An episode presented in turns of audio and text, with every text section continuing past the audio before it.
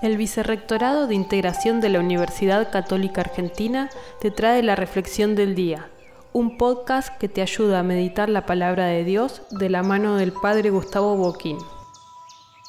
Sábado 21 de agosto.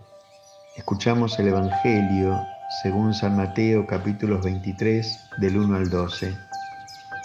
Jesús fustiga severamente la hipocresía y la vanidad de los escribas y los fariseos, aquellos que se llamaban los puros, aquellos que se consideraban fieles cumplidores de la ley.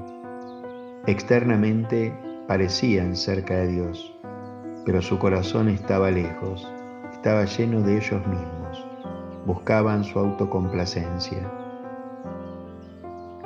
Qué llamado de atención para aquellos que somos cristianos Muchas veces estamos con las cosas de Dios, pero estamos con el Dios de las cosas.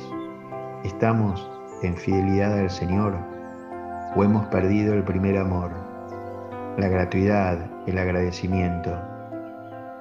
¿Estamos llenos de nosotros mismos o del Señor? Pidamos al Señor la gracia de la gratitud y de la humildad, para no ser fustigados como estos fariseos y escribas, sino ser reconocidos en nuestra pequeñez como la Madre del Señor, que proclama la grandeza del Señor desde su humildad.